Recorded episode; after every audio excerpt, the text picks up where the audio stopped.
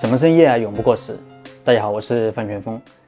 最近看了一则新闻，说杭州某医美机构逃税被查了，那其中盈利收入超过了四十七个亿。有朋友就纳闷了，这个医美行业这么暴利吗？是的，医美行业的暴利啊，其实早就不是什么新闻了。你想，一些女孩子一开始啊，可能只是想去割一个双眼皮，哎，发现原来变美可以这么简单。而新世界的大门打开了，接下来就是隆鼻、抽脂、各种针。医美这个东西啊，要么你不做，要做你就一定停不下来。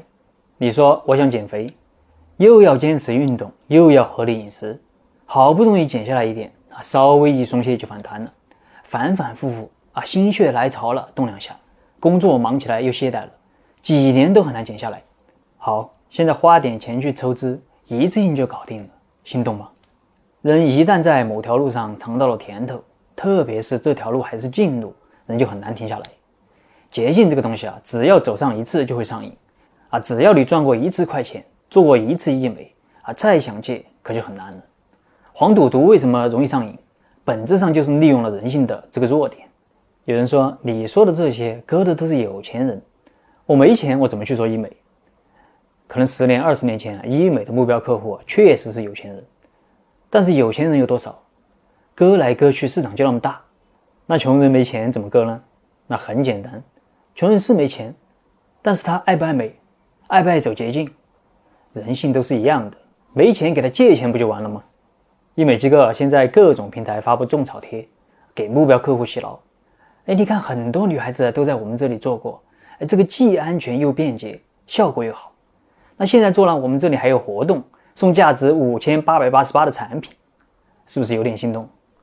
担心费用太高没关系，我们有医美贷啊，反正就是连哄带骗嘛。女人都是感性动物，一看首付个几千块钱就能让自己变美，再加上各种承诺、包装、专业话术的软磨硬泡，是不是一冲动就成交了？所以啊，什么样的生意赚钱？是不是在商业模式中利用了人性弱点的生意？这样的生意不但赚钱，而且永不过时。人性的弱点有很多，但在我看来，容易被拿来赚钱的有三个：贪婪、盲从和急功近利。贪婪这个不用说了，是不是很多生意都是利用了这点？盲从，别人都买了，你不买就 out 了；别人都用了，你不用就过时了；别人都给孩子报班了，你不报，孩子就输在了起跑线上。这个东西啊，在营销的时候用的特别多。为什么各种产品都热衷于展示自己的销量？那销量多说明什么？销量多说明用的人多，用的人多准没错，对不对？你想啊，你在某宝、某东上买东西，是不是首先关注的就是销量？为什么关注销量？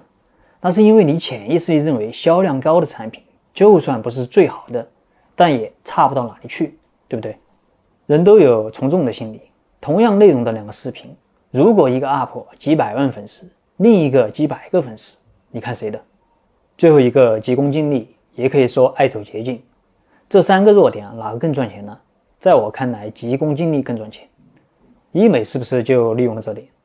各种产品啊，凡是打上了速成的标签啊，比如说让你变美的，让你赚钱的，让你拿证的，让你更健康的，心动吗？再包装个速成的法门，你能抵得住诱惑吗？所以，什么样的生意既赚钱又不过时？江南春说：“当你的生意在三爱、三怕、三缺里面，生意的浪潮并不会受到所谓的经济低迷、经济放缓的影响。三爱：爱美、爱玩、爱健康；三怕：怕老、怕死、怕孤独；三缺：缺爱、缺心情、缺自己。这九个生意啊，自选一个，同时在设计商业模式时叠加上贪婪、盲从和急功近利，你就是下一个商业巨子。”